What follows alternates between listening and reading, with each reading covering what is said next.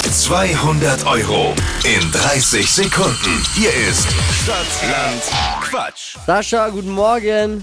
Servus. Hi. Geht um 200 Euro von Schuhmücke in dieser Woche. Jawohl. Bianca Hört sich doch führt gut an. mit vier Richtigen. Achtung. Okay. Sascha, hier nochmal die Regeln für alle. Gibt ja immer wieder ein paar, die neu eingeschaltet haben. 30 Sekunden bekommt man Zeit. O- Oder es gibt auch ein paar, die es nach langer Zeit nicht verstanden haben, so wie gestern. 30 Sekunden Zeit, Quatsch, Kategorien gebe ich vor und deine Antworten müssen beginnen mit Buchstaben, den wir jetzt mit Steffi festlegen. Okay, alles klar. A. Stopp. G. Okay. Geh wie? Gustav. Die schnellsten 30 Sekunden deines Lebens starten gleich. Am Stadtstrand mit G. Gas. In der Eisdiele. Gurgeln. Veganes Essen. Weiter. Putzutensil. Weiter. Bushaltestelle mit G.